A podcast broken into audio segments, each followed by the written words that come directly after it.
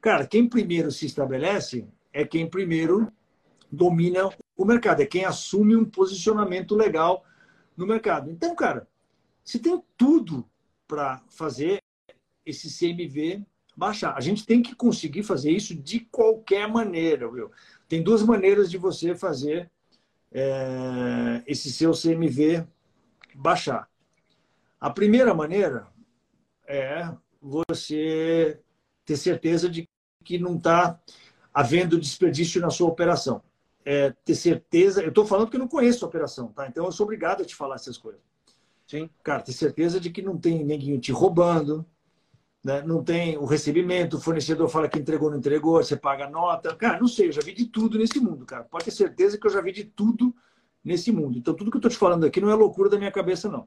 Funcionário que rouba, fornecedor que não entrega, desperdício para cacete, o cara tem que jogar fora um monte de coisa. Eu já vi, puta, operação que consegue consertar isso daí, só nisso daí já resolve 5% do CMV. Então, essa é uma parte. Vamos nessa questão operacional. Dá uma olhada nisso. Segunda parte, questão de precificação. Fala Food Nation, eu sou Marcelo Politi. Se você ainda não sabe o que a gente faz no Politicast, eu vou te contar. A gente fala sobre as coisas mais importantes para donos de restaurante terem sucesso nos seus empreendimentos. Nessa temporada eu trago um quadro muito especial. É o Acertando as Contas com o Politi. É uma live que vai ao ar toda quinta-feira às 10 da manhã no Instagram. Nesse quadro eu converso com você, espectador, que está na batalha diária aí para tocar o teu restaurante né, e precisa de uma luz para tirar aquela pedra do seu sapato, qualquer problema que te impeça de ter mais lucro e ao mesmo tempo mais liberdade com o teu negócio. Fica comigo que vai dar bom. Ah, se você tem interesse em ser o próximo entrevistado, faz a sua inscrição no link que está disponível na descrição do episódio. Bora resolver mais um caso? Agora, eu quero começar te fazendo uma pergunta. O que, que você acha de aplicar no seu negócio uma estratégia validada que já multiplicou os lucros de mais de 800 donos de restaurantes pelo Brasil.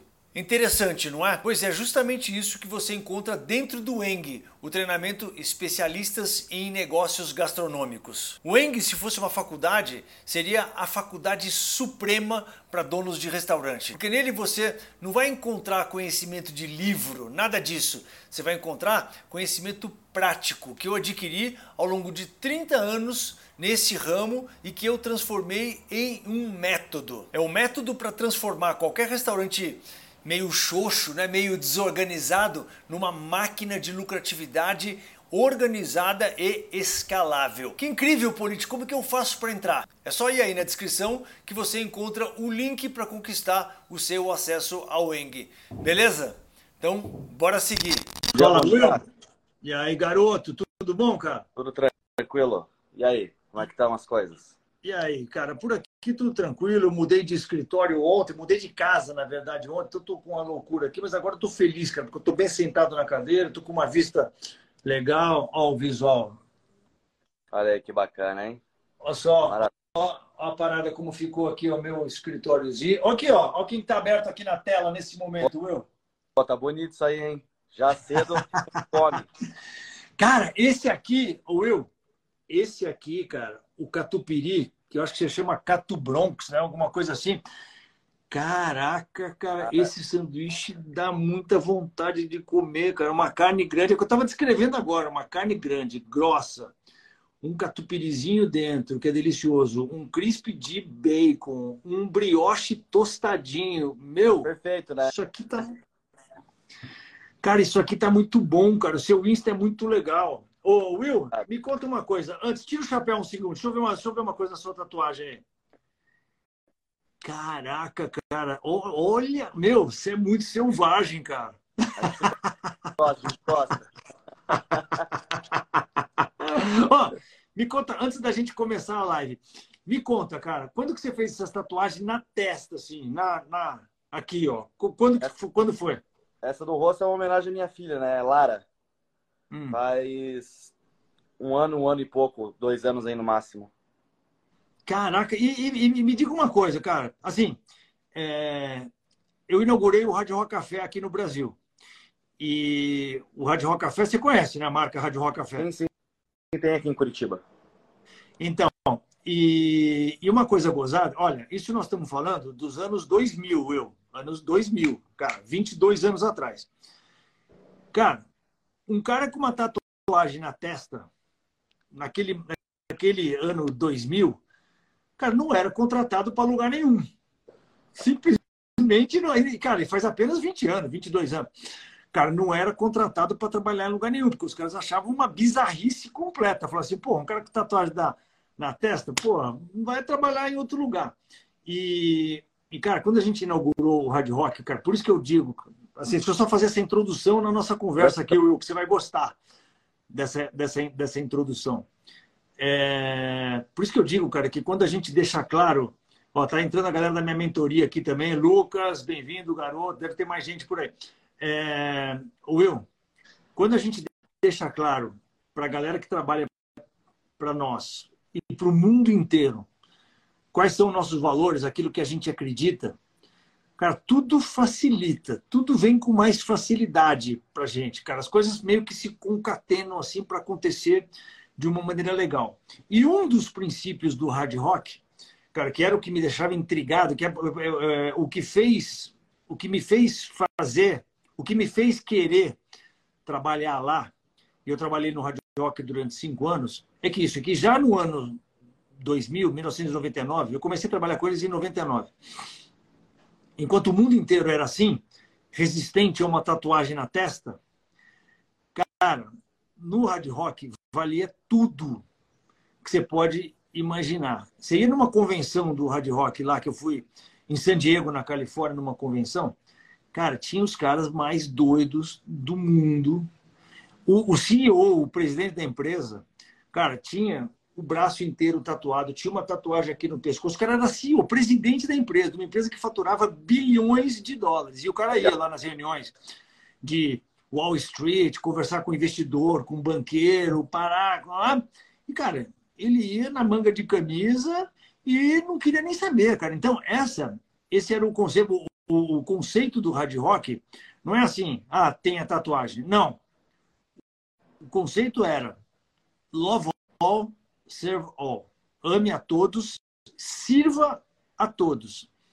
Ou seja, independente de quem é a pessoa. A gente não escolhia funcionário pela cara, pela aparência, pela tatuagem, pelo sexo, pelo gênero, pelo absolutamente nada, cara. Se o cara fizesse o trabalho dele, bem feito. Já era.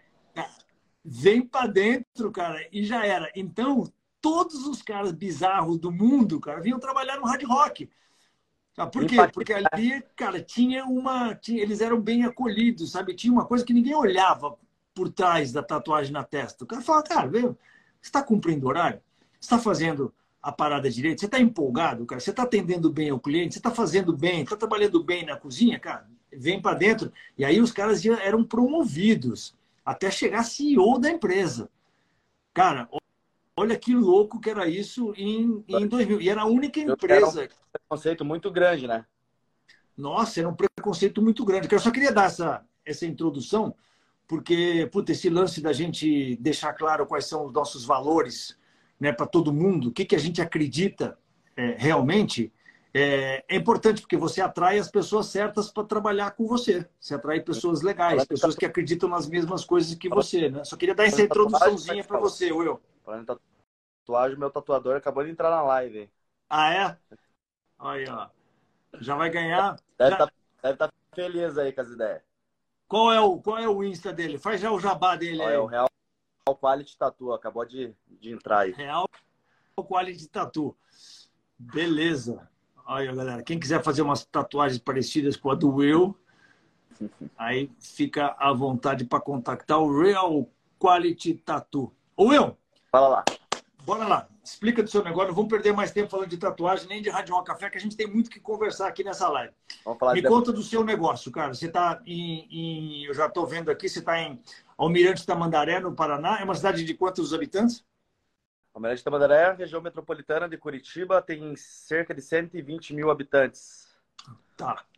E, e, me conta da sua hamburgueria. Quanto tempo é, faz que você tem? Conta para a galera aqui como que é, como que surgiu, qual o conceito, como que veio vindo a evolução dela de faturamento, de número de clientes que você atende e chega até hoje, traz um contexto para a gente de quando você inaugurou até hoje, como foi a evolução, como, vem, como tem sido a evolução.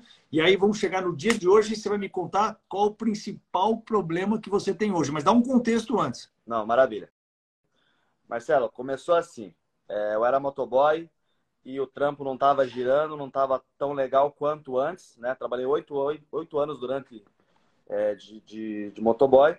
Uhum. E nesse ramo ali eu conheci algumas hamburguerias, fazia uma entrega de malote financeiro e conheci um pouco da cozinha das hamburguerias.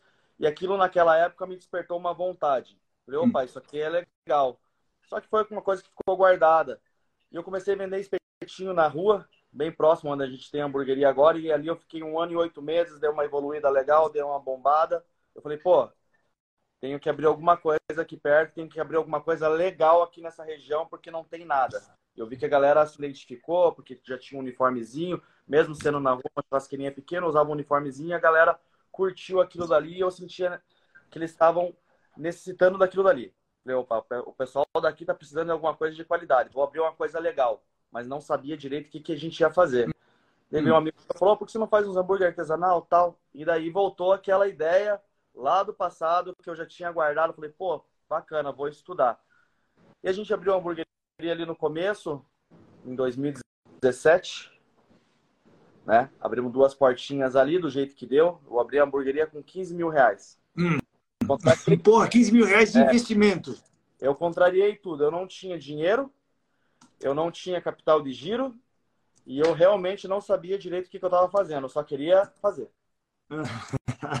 é, é que, falei, não, é, essa é a realidade do brasileiro, né, cara? Vamos que vamos. Mas pelo menos você detectou a oportunidade, isso que é importante. É, daí ali a gente abriu duas portinhas em 2017 e no começo virou um pouco bagunça, né? A galera, eu, eu vendia espetinho, vendia hambúrguer, vendia, pô, meu cardápio era imenso, né? Vendia hum. um monte de coisa para mim tentar abranger o meu número máximo de clientes ali daquela região.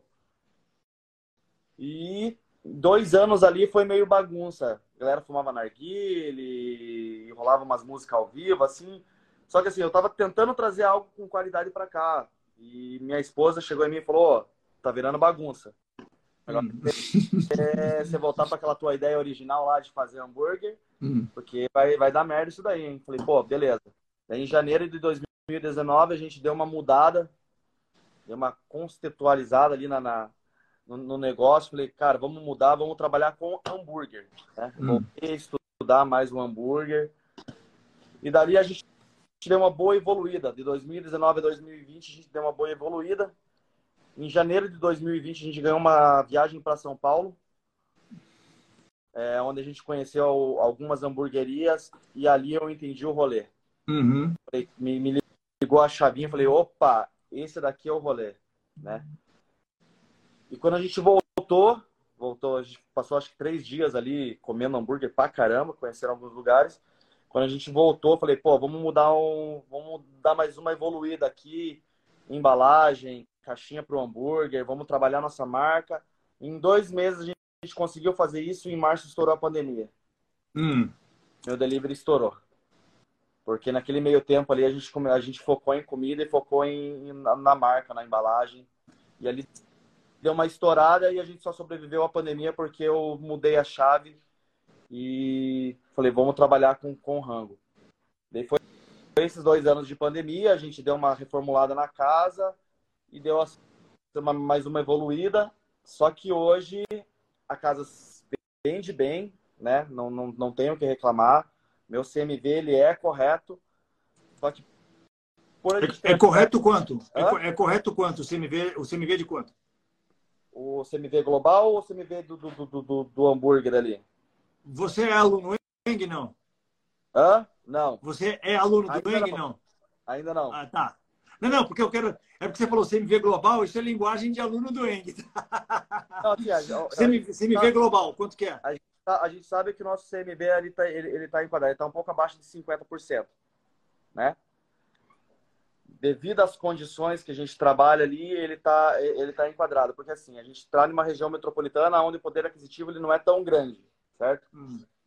Eu tenho que ter um certo cuidado com um, com preço. Porque a gente está formando essa noção crítica nos clientes, o que, que é experiência, por que, que eles estão indo ali, por que, que eles estão indo ali e não estão indo, talvez, numa hamburgueria que fica a 20 quilômetros, em uma região um pouco mais chique. A gente está criando esse conceito do produto que eles estão consumindo, trazendo ali uma carne Red Angus, é, um queijo diferente, um, um processo diferente, um pão de qualidade, né? Então, assim, a, eu tenho certeza que muita gente hoje, na nossa região, a primeira vez que eles comeram hambúrguer artesanal foi na nossa hamburgueria. Hum. Isso é muito legal, né? E esse é o nosso propósito. É era sempre foi, né? Trazer algo legal. Então a gente está conseguindo fazer isso hoje.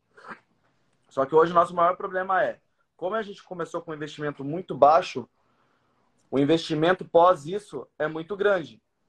Como eu não sabia direito o que, que eu estava fazendo, porque eu estava aprendendo a empreender também, a gente teve que a gente está tendo que refazer vários processos. E isso custa dinheiro, né? A gente já não veio com a ideia formada, opa, a gente vai fazer a cozinha desse, de, de, nesse formato e vai ter uma linha de produção assim e o negócio vai ser lindo. Não. A gente já teve que fazer, refazer a cozinha umas cinco vezes. Hum. Tá, então, o investimento tanto no, na, na hamburgueria quanto em embalagem, em marca, é, tem sido muito grande. E o outro problema é que eu não consigo sair da operação. Eu até quero, a gente até trabalha isso, mas é complicado, é como se estivesse abandonando um filho, né?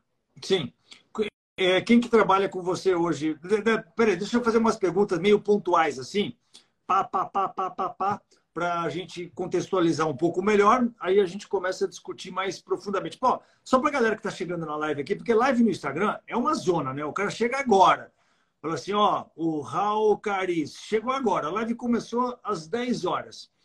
Pô, por que, que não chega às 10 horas, cacete? Aí eu vou ter que contextualizar de novo, eu vou ter que fazer um resumo do que você falou para a galera que está chegando agora entender. Também não vamos deixar ninguém de fora, que é inclusivo a parada. Então vamos lá.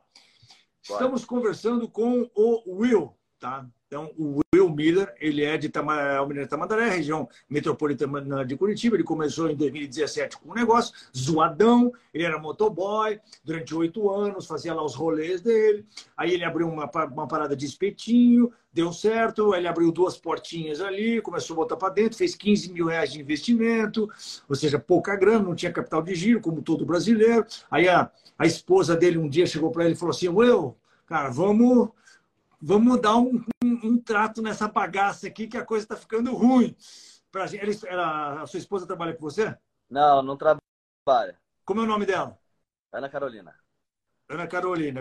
Beleza, então Ana Carolina, Carolzinha, deu uma chamada na chincha no Will e falou para ele, cara, bota essa parada direito aí, porque, cara, o negócio tá ficando rude aqui. Aí, numa viagem que ele fez para São Paulo, ele falou assim: opa, porque São Paulo realmente é referência, né? Eu aconselho todo mundo que tenha qualquer é, é, operação de alimentação no Brasil, cara, vem para São Paulo. Cara, vem para São Paulo, faz um rolê aqui. Vai lá. Vai lá. Não, você me corrigir se eu estiver falando alguma coisa errada da sua história que você me contou até agora. Estou só dando um wrap-up aqui para a galera que entrou na live para eles entenderem o, o, contexto. Aí você veio para São Paulo e falou: puta, esse negócio de hamburgueria, cara, é legal. Primeiro que você já tinha visto que essa oportunidade existia onde você estava. Não tinha ninguém, o cara não conhecia é, hambúrguer artesanal, não, não, não, tinha noção desse conceito. Então você veio para São Paulo e falou: pô, cara, dá para fazer uma parada diferente aqui, né? Dá para fazer uma parada mais legal. Aí você começou a pensar em embalagem, começou a pensar em caixinha, começou a, a pensar em cuidar da marca.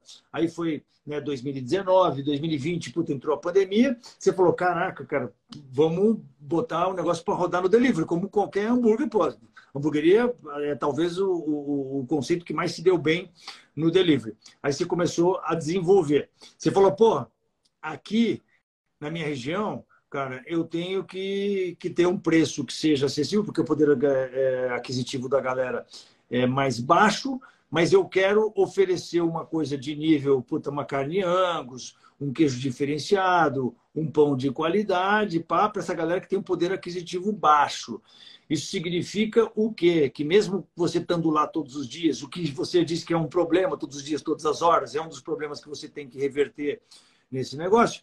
O outro problema que você tem é que você fez um investimento grande, foi mal planejado, você tem que refazer o tempo todo a cozinha, que você já refez cinco vezes a cozinha, então puta, tem, que, tem que o tempo todo fazer esse investimento. Esse investimento que você continua refazendo o tempo todo na sua hamburgueria provavelmente está prejudicando os seus números, você ainda está pagando esses investimentos. Então, você tem dois maiores problemas. Só para resumir a finalização do meu resumo aqui, você tem dois grandes problemas. Um, esse investimento que você ainda está pagando que prejudica os seus números. Na verdade, você tem três problemas, tá?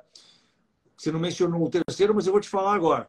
Aí você falou do o, o seu CMV está um pouquinho abaixo de 50%, mas vamos considerar 50%. Tá? Isso é um problemaço, não é um probleminho. Isso é um problemaço você está justificando esse CMV alto com o fato de que você tem que defender, é, você tem que, que como o seu mercado ele é, ele é de poder aquisitivo baixo, você tem que vender a um preço mais razoável, portanto, você tem que conviver com o CMV alto. A gente vai fazer umas continhas, que eu quero evoluir um pouco com você, eu quero saber um pouco mais aqui de fazer umas continhas para a gente ver se isso é verdade ou não. E o outro problema que você mencionou, então, três problemas. Um do investimento que você fez que está pagando agora, outro do CMV, que é 50%, e outro que você não consegue se livrar do seu restaurante. Se livrar quer dizer ter uma vida fora dele, né? ter uma, uma, uma, coisa organizada. Deixa eu te perguntar. Então, eu fiz só um apanhado geral do que você me falou. Por enquanto, está correto o que eu falei, né, Will? Certo, aham. Uhum. Tá. Eu, eu quero saber né? mais algumas informações. É, o seu, o seu se você puder falar quanto é o seu faturamento, ou se você não puder falar o faturamento, fala o número de, de, de, de, de clientes que você atende. Quero saber quanto que você paga de aluguel, eu quero saber quantas pessoas trabalham para você. Hoje o nosso faturamento faturamento é em média de 100 mil. Tá. Esse ano deu cento, cento e pouco, 103 mil de média. Tá. É, é, aluguel a gente paga 3,200. Tá. Beleza. E, e, quantas pessoas trabalham aí? Oito funcionários internos e mais três entregadores. Oito funcionários mais três entrega, entregadores. Integradores, não. Eu ia falar integra, entregadores. É, esses, é, essa, essa conta sua te deixa quanto dinheiro no bolso ou quanto falta de dinheiro no bolso no final do mês, na sua estimativa. Depois a gente vai falar, depois eu quero saber exatamente que informações financeiras que você tem do seu negócio, que você olha assim num papel resumido para tomar decisão sobre o seu negócio. Eu vou te perguntar isso, mas por enquanto eu quero saber assim, intuitivamente, o que, que você tem de resultado hoje? Não, lucro não, tem. Hum. O lucro da hamburgueria ela não tem justamente por, por essa questão de investimentos, né? Tá, mas você, é, você, aí... você tira um prolabore do, do, do, do, do, O meu salário a gente tira, né? Então, quanto que você tira de salário? Hoje está tirando em média de 5, 6 mil de, de, de, salário. Tá, beleza. Agora, deixa eu te perguntar. É, quer dizer, deixa eu fazer umas contas com você aqui de cabeça. Você, você, você tem um, um, um demonstrativo todos os meses? Você analisa os números do seu negócio todos os meses? Você tem um sistema que trabalha, você trabalha com um sistema que te dá os números todos os meses do seu negócio ou você ou, ou você vai só olhando lá o nível de caixa, tá bom, tá ruim? Como que é o seu processo de tomada de decisão? Não, tem um pessoal que faz um financeiro para nós, tanto é ah. que é o pessoal que eu, que eu trabalhava de motoboy para eles na época, que eu fazia o financeiro, eles faziam o financeiro da, dos restaurantes. E eles fazem o nosso financeiro hoje, né? Então ele me dá um, algo muito detalhado. Ele faz a, a DRE lá, me mostra as vendas, é, meu, meu, meu, meu CMV, é eles que estão calculando. Então, assim, eles me dão uma coisa bem completa ali para a gente estar tá analisando. A gente vai, hoje mesmo a gente tem uma reunião para estar tá analisando como é que foi o mês, como é que foi o ano, o que, que dá para melhorar, o que, que não dá para melhorar, onde que eu estou gastando muito, onde que eu estou gastando pouco. E, enfim, é eles que me ajudaram a, chegar na, a melhorar meu CMV, porque meu CMV era estourado. Eu realmente eu estava pagando para comerem na minha hamburgueria na época, né? Só no CMV. Tá, mas deixa eu te perguntar um pouco mais. Você, é, essa questão é bem interessante, porque tem muita gente que sofre dessa dor e é uma dor que você está conseguindo resolver. Quanto que você paga é, para essa terceirização do serviço de, de é, financeiro no seu negócio? Ela entra como se fosse funcionário, né? R$ 1.400 por mês. ou seja, é, e, e, esses caras eles são especialistas em, em, em, em, mercado de gastronomia, em restaurantes? Sim. Na época que eu trabalhava para eles era só restaurante, né? Eles, dificilmente eles pegam alguém de outro ramo. Qual é o, qual é o nome dessa empresa? É Imaginement Partners. Como? Imaginement Partners. Como é que, como é que soletra Nossa. isso? Nossa senhora, aí você me pegou. Não, não, então fala de novo. Magi o quê? Imaginement. Imaginement. Porra, que nome safado. Imaginement. Partners. Ou Will, Mag... depois você me manda, depois... Da... Hã? Ou é Magnement, é alguma coisa assim. Bom, faz o seguinte, depois você olha, me manda num direct aqui e fala assim, fala Marcelão, segue o nome da empresa. Por quê? Porque se você está feliz, eu tenho um monte de gente, cara, isso é uma das coisas que eu falo, eu, que você está me, me, me, contando. Ontem mesmo, eu estava discutindo com um dos meus mentorados, eu estava falando assim, pá, tem gente que apanha, mas apanha, cara, que nem cachorro.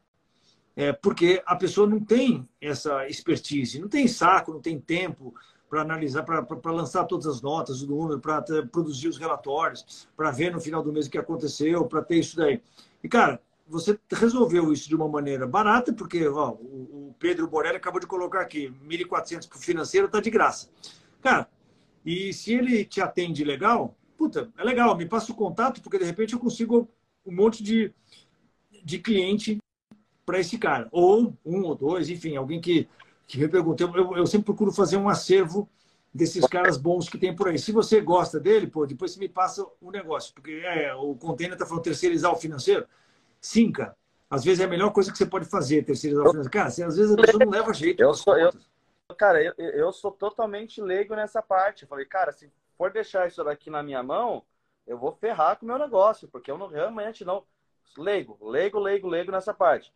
Então eu jogo lá na mão do Márcio lá e falo, daí, irmão, me resume esse negócio aí. Ah, hum. assim, assim, sabe? Tá, não, me resume. O que, que eu tenho que fazer aqui? Só me fala o que eu tenho que fazer, que a gente vai fazer, porque são números difíceis de você entender, né? E é uma coisa que quando a gente abre o negócio, a gente não faz ideia que tem que saber. Tá, e cara, isso é importantíssimo, cara, a gente ter, é, porque muita gente, cara, não, não, não, não, não se dá conta, Will. O cara faz o que você fez, né? Investiu lá, no caso você investiu um pouco, mas é, tem gente que para faturar os mesmos 100 mil que você fatura aí, puta, investe. Bom, na verdade, 15 mil foi o inicial, né? Se você for ver todas as reformas que você já fez, e tudo já deu muito mais do que isso, com certeza. Eu não gosto nem de pensar. É, mas mas o, muita gente investe, né? Isso, 200, 300, 400, 500 pau, um milhão de reais. E o cara fica enlouquecido porque ele começa a trabalhar e começa a dar atenção para quê? Para compras, para cozinha, para o salão, para o caixa, para o atendimento, para não sei o quê. O cara fala, e, e ele usa essa desculpa de que ele tem mil coisas para fazer e fala assim: pô, mas e o financeiro? Ah, não, não, não, financeiro, cara, eu vou daqui a pouco, cara, daqui a pouco eu vou me organizar. Por enquanto eu não tenho os números, por enquanto eu não tenho informação e não sei o quê, mas deixa comigo, eu vou me organizar. Eu sei que eu estou devendo nessa parte. Cara, quando o cara fala para mim, eu sei que eu estou devendo nessa parte, eu fico louco. Eu falo assim: caraca, cara, você não está entendendo o que você está me falando.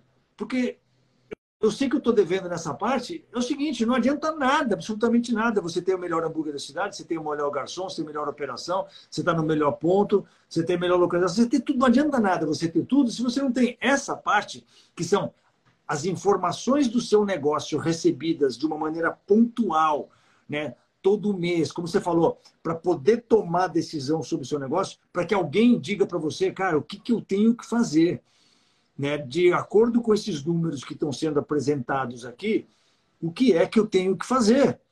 Cara, então, estudar isso todos os meses é a, a parte principal e fundamental, não do negócio gastronômico, de qualquer negócio. negócio. Mas as pessoas elas acham que, como elas não têm expertise nisso, né, como é o seu caso que você falou, falou, pô, eu não, não tenho ideia, não, não é minha praia, não quero saber disso, pô, eu gosto de fazer a parada lá do hambúrguer, eu gosto de atender cliente, eu gosto de fazer isso aqui, isso aí não é minha praia. Cara, legal, mas o fato de não ser a sua praia não quer dizer que tem que ser negligenciada essa função, como todo mundo. Então, quando você acha um cara terceirizado que faz esse negócio por 400 pau, por 1.400 é, reais, cara, isso é, isso é vida Tá? Então, todo mundo que está assistindo aqui nessa live, pensa nessa possibilidade. Se não é a sua praia, ou você vai contratar alguém para fazer isso, que vai sair muito mais caro do que os 1.400 pau que o Will gasta ali para ele, vai sair muito mais caro do que isso, ou terceiriza com alguém que está acostumado a fazer só isso. E, de preferência, alguém que esteja acostumado com o ramo de restaurante. Por quê? Porque o ramo de restaurante é um ramo complicado, é um ramo é, é, é muito único né, de trabalhar. Então, não é qualquer é, contador, administrador que vai entender o ramo gastronômico, por mais fera que o cara seja na contabilidade, ele vai olhar para o ramo gastronômico não vai entender nada. Ele fala, caraca, cara, juro que você trabalha com 400 itens de estoque? fala assim, caraca, cara, juro que o CMV é tão importante assim para o seu negócio, a gente tem que calcular de uma maneira. Cara, o cara não entende essas coisas. Por quê? Porque ele não foi educado na gastronomia, ele foi educado na contabilidade, na administração. Ah, eu sou formado em administração de empresa, em administração de negócios gastronômicos, em toda essa coisa. Mas eu conheço várias pessoas que também se formaram em administração de empresa e que são donos de restaurante e que não têm a menor ideia de como tocar um negócio gastronômico. Eu conheço vários, viu? Ah. Mas vamos lá, vamos voltar a é. falar do seu negócio, que eu, eu, eu só quis fazer essa interferência aqui porque eu gostei do que você me falou. Agora, na sua DRE diz o que, Alex? Tem um faturamento. Vamos pegar um número 100, só porque é um número fácil. 100 mil é um número fácil de da gente fazer os cálculos aqui. Aí você tem lá 50 mil gastos com CMV. Você tem 3,200 gastos com aluguel. Deixa eu procurar você tem... uma, uma, uma antiga aqui. Agora tá. tá tudo digital, mas eu tenho guardado umas antigas aqui. Tá. Não, mas eu quero, eu quero fazer uma conta de cabeça mesmo com você, Will. Oi? Eu quero fazer uma conta de cabeça. Eu gosto de fazer uma conta de cabeça uhum. para gente, a gente entender na tese, na teoria, o quanto que deveria barra poderia sobrar para o seu negócio. Eu quero tá. ver se dá tempo da gente analisar nessa live ainda as duas coisas que a gente tem, a lucratividade e a questão de processos, que é como você vai se livrar do seu negócio. Quero ver se eu consigo te ajudar nessas duas coisas nessa live. É, fazendo um quadro de cabeça aqui. 50% você já gastou com CMV. 3,5% você gastou com aluguel, que não é nada, cara. É um aluguel tranquilo, não dá nem para falar, puta, vou baixar isso aí, porque, cara, o aluguel tá, tá de boa. Os funcionários, cara, incluindo o seu Prolabor, então se você pegar os oito funcionários, mais três entregadores, não sei o quê, você vai dar 8, 16, 20, 25, 30. Cara, você vai gastar 30 pau por mês com equipe. Isso aí. 30 pau por mês você vai gastar com equipe. Tudo. Pensando tudo. Salários, encargos, cacete, tudo.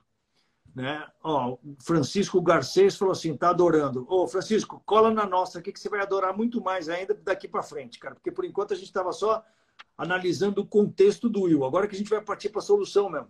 Ó, então vamos lá. 50% já foi embora com CMV.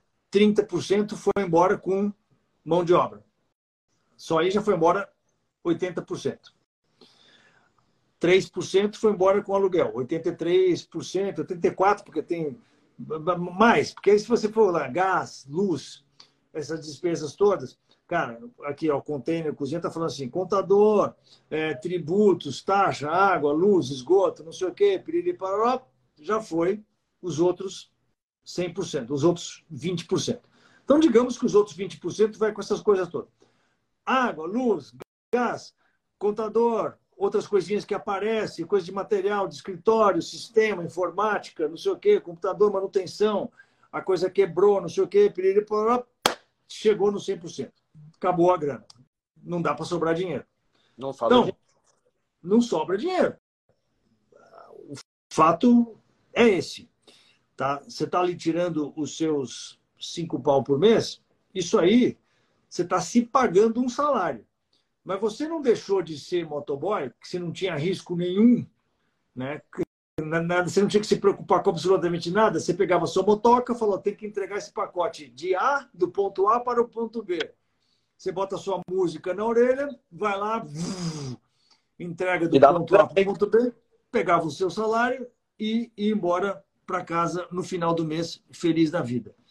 Aí você resolveu empreender. Você não resolveu empreender para ter um salário, para ter o seu salário de cinco pau por mês que puta, você provavelmente gasta lá com a sua com a sua família, o salário vai todo embora e puta, acabou. Não é para isso que você empreendeu. Você empreendeu para cara, multiplicar. Então, primeira Sim. coisa, Wilson, tem um produto muito legal, cara. Mas é muito legal mesmo, porque esse lance do Bronx, o nome é legal. Dá para ver que o produto é bom. Falar um pouquinho do, do nome? Como que é? Posso falar um pouquinho do nome? Pode, mete o pau. É o Bronx. Faz parte do branding. É, o, o, o Bronx, ele nasceu porque eu, adepto, escuto muito rap, gosto muito da cultura hip hop, né? E o Bronx é uma homenagem ao bairro do Bronx, mesmo lá em Nova York, onde nasceu o hip hop.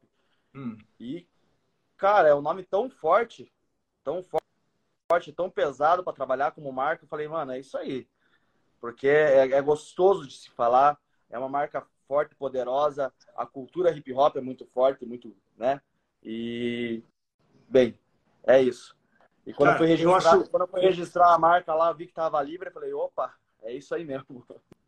E você registrou. Puta, Primeira cara, coisa... sensacional, cara, muito legal. Primeira coisa que eu fiz, antes de abrir a hamburgueria, eu fui procurar para registrar o nome e já deixei registrado lá. Cara, a melhor coisa que você fez. Ó, tá entrando aqui uma galera que trabalha comigo, tá entrando uma galera da minha mentoria. Lu Carnelossi falou bom dia, professor. A Lu, ela fez o ENG durante dois anos antes de abrir o negócio dela. Quando ela abriu, ela era minha melhor aluna. e hoje ela trabalha comigo. Olha que interessante como as pessoas vão evoluindo. Max, o aprendiz, está por aqui também, trabalha comigo. Ô, Will, deixa eu te falar uma coisa, cara. Você tem uma marca muito legal, graças a Deus ela já está registrada. Você tem um produto que é muito legal, porque dá para ver que o seu cardápio aqui é sensacional. Tá? E você tem a experiência de ter trabalhado com esse negócio durante cinco anos. Cara, ali, no campo de batalha, aprendeu como fazer a parada. Então, cara, você tem três coisas sensacionais, cara. Não é possível que você não vai conseguir. Número um, ficar rico. Número dois, multiplicar o seu negócio. E número três, antes de multiplicar o seu negócio, você tem que conseguir formatar o seu negócio para que ele se multiplique.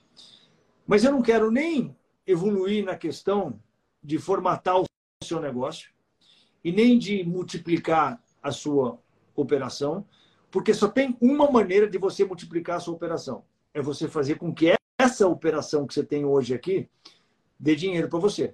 Você tem que fazer com que essa operação te coloque 15% no seu bolso de resultado. Essa operação tem que te dar quinzão por mês, cara. Vai.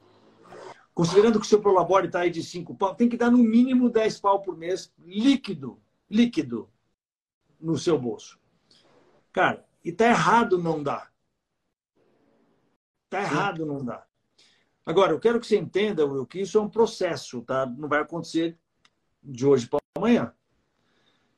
E esse processo passa obrigatoriamente, obrigatoriamente, cara, por uma coisa que você tem que botar na cabeça. O que eu reparei é que você está aceitando esse seu CMV de 50%. Eu reparei isso na sua voz e no seu olhar. Quando você falou, não, meu CMV é 50% porque, cara, o público aqui é um poder aquisitivo baixo, então, cara, eu sirvo angus, pão de brioche, queijo diferenciado, catupiry da melhor qualidade, e papapá, eu tenho um negócio muito legal, então, cara, é 50% mesmo. Cara, Will, essa mentalidade tem que ser cortada hoje, cara. Imediatamente, já. Por quê? Porque, cara, você não tem mágica. Esse negócio não existe mágica nesse negócio. O seu aluguel tá de boa. 3,5%. Sua despesa com o pessoal está um pouquinho alta. Por quê? Porque está o seu Prolabore incluído ali. Mas se não fosse o Prolabore, ela estaria 25%. Cara, se o seu Prolabore está... Se, se a sua despesa de pessoal está 25%, está de boa. Cara, não é que está extrapolando. Ah, 20% é melhor do que 25%? É, mas está de boa, cara. Porque você deve ter uma galera boa trabalhando para vocês, tem oito pessoas, um negócio que funciona legal, tem uma pessoa cuidando de cada parada. Cara, tá tranquilo. As outras despesas que você tem, tá tranquilo. Os outros 20% que você falou, você paga para o seu. Pro cara, seu, a gente chama de BPO, né? Esse, esse, esse, essa terceirização do financeiro. Cara, tá de boa. Agora, o seu CMV não está de boa, cara. Você tem que botar isso na sua cabeça. Eu conheço um monte de gente, eu tenho, cara, eu devo ter uns 300 alunos de hamburgueria, Will. Uhum. Eu tenho, só na minha mentoria, eu devo ter uns 10 lá de hamburgueria, do, dos meus mentorados. E é tudo hambúrguer artesanal, do mesmo jeito que o seu, legal, com conceito bacana. bacana. Cara, quando o CMV está em 38%, eu já começo a ficar de cabelo em pé. Eu já começo a ficar preocupado. E os caras, eu sei que hambúrguer de boa qualidade, cara, 38%, cara, é legal. É, é dá para. É, é, não, é, não é caso de morte. Mas eu tenho mentorados que estão com 33% com hambúrguer de qualidade legal. Aí você vai falar, Politi, é diferente isso. Por quê? Porque os caras podem estar no mercado que paga mais, pode estar no mercado que seja menos, que seja, é, menos competitivo do que o meu mercado. Agora, cara, você falou que quando você abriu aí, você viu uma oportunidade de ter uma hamburgueria legal, porque não tinha né, no seu mercado, na sua região, nada é, igual, e você conseguiu abrir o seu negócio, portanto, você deve ter sido o primeiro a se estabelecer na sua zona, aí com uma hamburgueria, com esse conceito de carne artesanal, com uma marca legal, com um produto legal.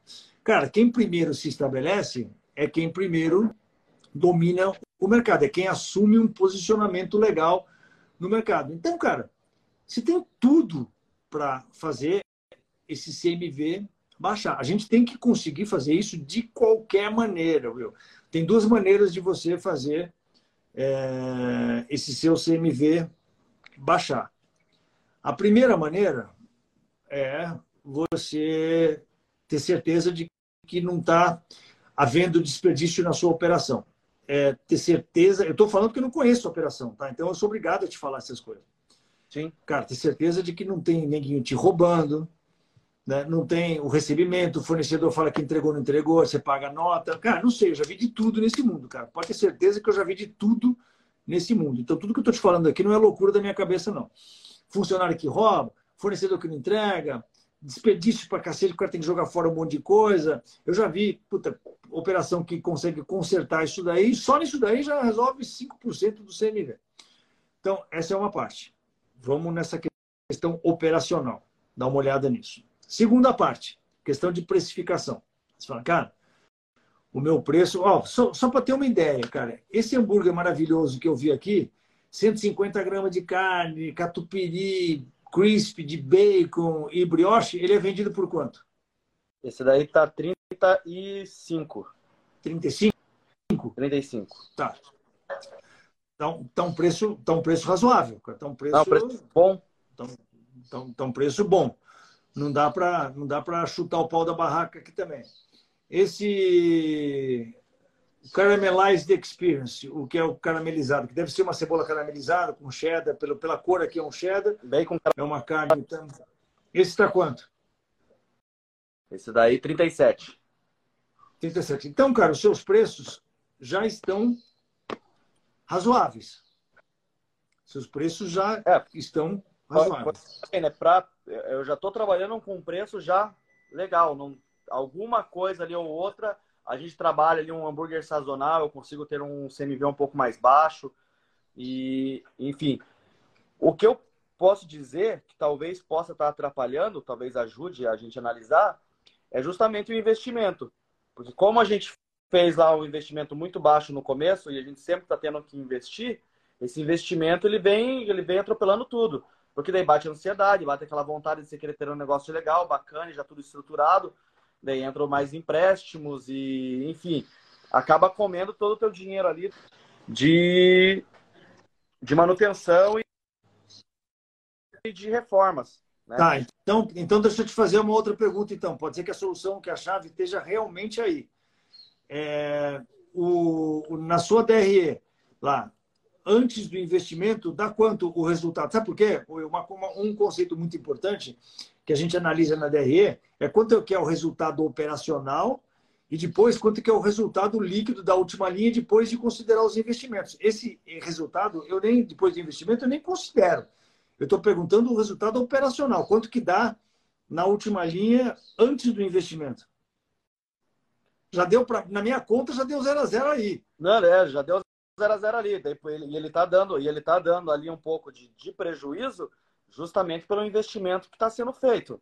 Tá, né? então beleza. Então, então continuamos, então continuamos, porque o investimento é o seguinte, é uma coisa que você decide.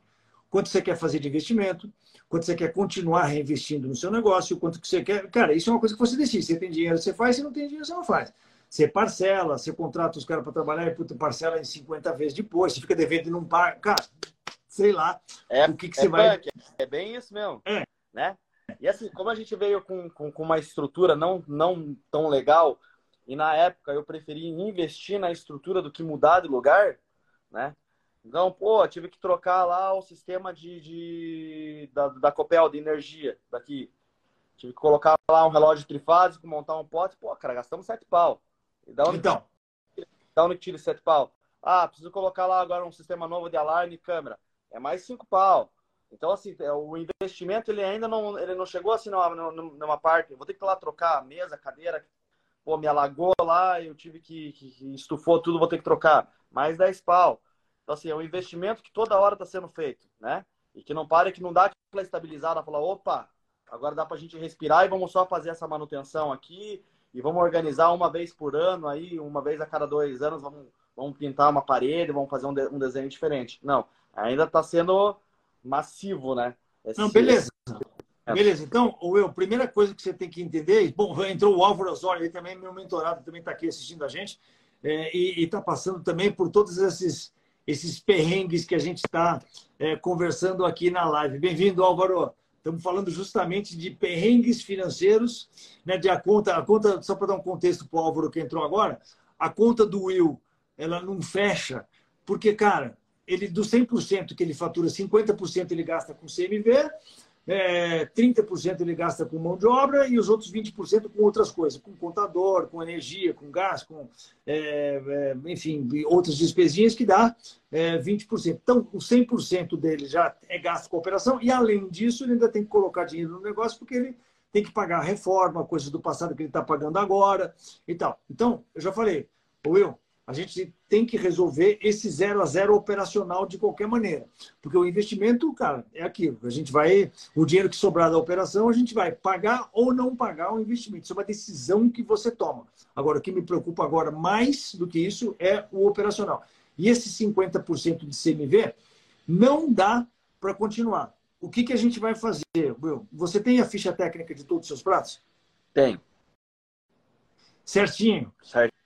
Certinho. E, certinho que eu digo é o seguinte, ela é atualizada cada vez que você faz uma compra e que você paga o pão dois reais a mais que você pagou na semana passada, ele é automaticamente atualizado esse preço do pão na sua ficha técnica do seu hambúrguer? Eu atualizo uma vez por mês. Tá, beleza. Uma vez por mês está atualizada então sua ficha técnica. Tá. Então se pegar agora, ela está atualizada com esse mês ou com, ou com o mês passado. Tá. tá. Beleza. Então, como o seu é uma hamburgueria, não é é, restaurante por quilo, não é buffet, não é, dá para você é, é, calcular o seu CMV teórico todos os meses. Isso você já faz? Já, já. Não, tá. a gente faz ali, a, eu, quando eu atualizo ela, a gente já dá uma olhada e vê se está encaixadinho, vê se é aquilo dali mesmo. Tá, mas pera um pouquinho. O que eu estou falando aqui não é dar uma olhada, Will. Presta bem atenção, cara. É uma planilha que você tem a ficha técnica. Vamos supor que você só tem dois produtos, só para facilitar o nosso raciocínio. Você tem dois produtos, produto 1 um, produto 2. Aí a ficha técnica do produto 1 um deu que o custo daquele hambúrguer é 10 reais. E do produto 2 é 15 reais. E você vendeu naquele mês, sei lá, mil do produto 1 um e mil do produto 2. O controle de venda, você diz. É, então você vendeu mil do produto 1 que é 10 reais de custo da ficha técnica, então deu 10 mil reais. Do produto 2, que é 15 reais o custo do produto 2, você vendeu outros mil, tá? Então mil deu 15 mil. Então o total do seu custo, baseado na sua ficha técnica e baseado no número de pratos vendidos, deu quanto? Deu 25 mil reais. Certo? Sim. Então, isso é uma planilha que você tem que ter, logicamente, não só com dois produtos, tem que ter com todos os produtos que você vende, inclusive bebida, tudo, todos os produtos que você vende tem que estar nessa planilha. E você vai ter o quê? O que a gente chama de CMV teórico. Isso é o conceito do seu CMV teórico. Isso é obrigatório você fazer todos os meses, tá, Will? Todos os meses. Porque aqui a gente vai ver a chave da onde está pegando essa questão do CMV. Eu quero que você resolva essa questão do CMV de qualquer maneira. Então você vai fazer essa planilha, você vai montar essa planilha e vai estar tá, na última linha dessa planilha, vai estar tá lá CMV teórico total. CMV teórico total. Vai dar esses 25 mil nesse, evento, nesse exemplo hipotético que a gente falou, que só tem dois pratos. Um, o custo do prato da ficha técnica é 10 e o outro é 15. Um vendeu mil e outro também vendeu mil. Então deu 25 mil. Esses 25 mil, você dividiu ele pela sua venda total, que deu 100 mil. Então, vamos supor que o seu CMV teórico total deu 25%. É os 25 mil dividido pelos 100 mil. Está acompanhando o raciocínio? Uhum. Beleza. Aí você guardou essa informação com você no final do mês. CMV teórico, 25 mil. Aí você vai fazer o CMV real. Real total global, que é o que você chamou de CMV global. Como que você vai calcular o CMV global? Você tem duas maneiras. A maneira mais, mais safada, que é, puta, quanto que você comprou? Quanto, quanto foi as suas compras totais? É assim que o seu, o seu terceirizado financeiro ele deve te dar a informação do CMV baseado nas compras. Sim. Provavelmente ele faz isso. Tá? Tudo bem, isso já é um indicador. Tá? Para gente, a gente chegar a essa conclusão, eu nem vou evoluir aqui, porque não vai dar tempo nessa live, de eu te, de, de, de, de eu te ensinar, provavelmente você já sabe, mas de ensinar a galera aqui na live como que calcula o CMV real com diferença de estoque. Estoque inicial, mais compras, menos estoque final, vai te dar o seu CMV global total, que é o número que a gente gostaria de ter. Mas tudo bem, vamos fazer pelas, pelas compras mesmo. Todas as compras que você fez nesse mês, nesse mesmo mês que a gente calculou o CMV teórico. As suas compras todas deram lá 35 mil. Aí você dividiu esse 35 mil pelos mesmos 100 mil de faturamento que você teve, correto? Beleza. Deu quanto? 35%. Então, a diferença do CMV teórico, que deu 25%, para o CMV real, que deu pelas compras, que deu 35%, é quanto? 10%. 10%. Ou seja, 10% é a sua diferença. A gente chama isso de gap, de lacuna. Lacuna. Cara, Will, se a gente não tiver essa informação, se a gente não tiver essa informação na ponta do dedo no final do mês, a gente não consegue tomar nenhuma decisão com relação ao seu CMV, de como que a gente vai abaixar esses 50% de CMV. A primeira coisa que você tem que saber é qual é essa lacuna. Qual é a lacuna entre o teórico e o real. Porque se o real, esse que você está falando que é o real, é 50%, a gente já sabe isso, que é o que o seu financeiro lá te manda todo mês. 50, 48, 52 e não sei o que por cento. Eu quero saber quanto que é o seu teórico. Porque se o seu teórico tiver em 38%, temos que achar essa 30, ou 35%, meu, primeiro, você vai saber o tamanho do seu problema. Você já vai saber. Você já vai ter uma meta. Galera, a meta aqui é abaixar essa lacuna. Você vai ter uma coisa para perseguir todos os meses. Um número que você vai botar lá, todos os meses você vai botar na sua parede. Fala assim, lacuna de 13%. Objetivo, abaixar a lacuna para 5%. Então, você começa, cara, todos os meses. Por isso que eu te falei, não é uma coisa que vai acontecer como um passe de mágica, mas o passo inicial é você entender o tamanho do buraco, eu. Entendeu? É você entender qual é o tamanho do buraco. Você saber, puta, qual é o tamanho do meu problema. Porque você sabendo o tamanho do seu problema, você já se dá meta, você já envolve a sua galera toda que trabalha com isso, você já envolve o seu financeiro, já envolve os seus cozinheiros, já envolve todo mundo, você mesmo está envolvido no negócio. E aí, cara, você pode ir fazendo semana a semana ou mês a mês. Eu sugiro que você faça isso semana a semana no início, Mas essa conta. Fácil, né? É, por quê? Porque aí, cara, você vai toda semana monitorando, em vez de ser todos os meses. Você vai, cara, pá, semana 1, um, semana 2, semana 3, o que, que aconteceu? E aí você vai evoluir, a sua evolução, eu, como operador, e aí eu não estou falando de você precisar saber de habilidades de financeiro, nada disso. A evolução disso é você contar o seu estoque todas as semanas. Essa é a evolução que você tem que ter. Porque isso vai ser bom para você de várias maneiras, viu? Vai ser bom para você porque você já tem o seu inventário para você fazer as compras, então vai ser, as suas compras vão ser muito mais assertivas, porque toda semana você está ali contando o seu estoque. É, como essa conta que eu te falei, que é estoque inicial, estoque da segunda-feira, mais compra, menos o estoque da segunda-feira da semana que vem, é a maneira mais fácil de você ter o seu CMV real, real, real, real, ao invés de só considerar compras. Se você só considera compra, o que, que acontece, Will? Chega na sexta-feira, você compra um, uma promoção que você viu lá de bebida, de cerveja, ou de carne, ou de sei lá o que. Cara, zoa o seu CMV inteiro. Aí você não consegue fazer mais essa análise, entendeu? Semanalmente. Então, você tem que fazer esse seu CMV real, real mesmo, estoque inicial, mais soma as compras da semana, diminui o total do estoque. É uma planilhinha, cara. É uma planilhinha simples, muito simples. Tanto que no ENG, no meu curso, essa é a rota 1. Eu ensino o cara a fazer a rota 1, que é a mais simples que tem. É estoque, compras, CMV.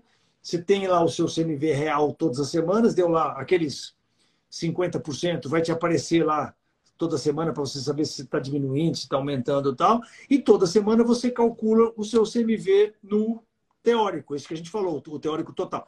Então, em vez de você esperar o final do mês para ter condições. Quando o seu contador te apresenta a parada, cara, Will, não faz isso, cara. Faz isso toda semana. Faz isso toda segunda-feira. Por quê? Porque o seu desafio é muito grande para você fazer isso todo mês. Eu, se estivesse na sua condição, cara, eu ia querer fazer isso todo dia, cara. Mas tudo bem, todo dia não dá para você contar estoque todo dia. Mas contar o estoque toda semana dá. Dá e você tem que contar. E ao final da contagem de estoque, você tem que conseguir calcular o seu CMV real toda semana. E aí comparar com o seu CMV teórico e já saber qual que é essa lacuna da semana. Não espera até o final do mês. Toda semana. Fala, galera, lacuna dessa semana, 13%. Que que lacuna da semana que vem. Melhorou, cara. Porra, galera, melhorou para 8%. Vem aqui, dá um abraço, todo mundo aqui. Cara, nós estamos juntos, estamos conseguindo, não sei o quê, cara. Vamos chegar nos 5%? Vamos. E aí, cara, quando você vê, você vai chegar, você vai resolver. Porque o seu problema não está nas outras coisas. Problema está aí, cara. Está no seu CMV. Eu tenho, como eu te falei, tem um monte de alunos de hamburgueria que vende a mesma coisa que você, 38, 35, uns sanduíches legais que nem o seu, e estão nessa faixa de 35, 36% de CMV. Então não tem por que você vendendo esse preço não está nessa faixa também, cara. Aí você vai começar a ter condições de ver se o seu problema é compras, você vai começar a se comparar com outras pessoas para saber, pô, quanto é que você está pagando o quilo da carne? Você participa de algum grupo Não, de tem, donos tem. de restaurante? Tem. Então, mas você, é, compra... troca, você, você, troca essas informações com os caras? Puta, quanto você está pagando o quilo da carne? Não, troca... Quanto que é? Ou é tudo concorrente que não troca informação? Não, a troca, a troca de figurinha é constante ali. Tá, porque isso é, é importante, tá? A é, galera a do meu. Compras, a parte de compras eu acho que tá bem alinhada justamente por isso, né? A gente sempre tá comparando, né, galera? Tá, tá pagando quanto? Ah, e às vezes no mesmo fornecedor está pagando mais caro. Tá. A gente dá aquela, dá aquela chegada, falou daí, meu parceiro, como é que. Não, é. mas isso aí tá, tá. Parte de compras, assim, eu, eu, eu que faço, né? Eu gosto de. de, de eu tenho 10 fornecedores ali, eu vou nos 10 e e a gente negocia bem isso aí. Tá, tem um monte, Will, tem um monte de coisa, cara, mas eu não vou conseguir te falar agora porque a gente tá na hora de acabar a live. É, mas, cara, lá no, no, no, no na minha mentoria e, e, e no ENG, cara, o ideal seria a mentoria, mas porque aí eu tenho um acompanhamento muito mais próximo do negócio dos meus mentorados, durante seis meses a gente acompanha. Mas no ENG, cara, já tem cara, muito material, muita coisa para você resolver essa questão do CMV. Aliás, é o que mais tem é a questão do CMV. É, cara, como você calcular o real, como você. As planilhas todas que você pode baixar para calcular essa diferença entre o real e o, e o, e o teórico, como fazer compras mais assertivas, como ter uma rotina de compras e de contagem de estoque que você faça isso todas as semanas. Cara, tem 500 coisas. Cara, você tem que começar a ser um especialista do CMV. Esse é o seu desafio. Infelizmente, não deu para a gente para gente atacar a questão dos processos, né? Como que você deixa de ser escravo do seu negócio baseado na construção de processos. Mas a gente provavelmente vai ter é, oportunidade de se ver mais vezes é, nessa vida. E o importante para você é essa questão do CMV mesmo. Não dá para ter 50%, é isso que está travando o seu resultado. Eu quero saber se eu consegui te ajudar de alguma maneira hoje, Will.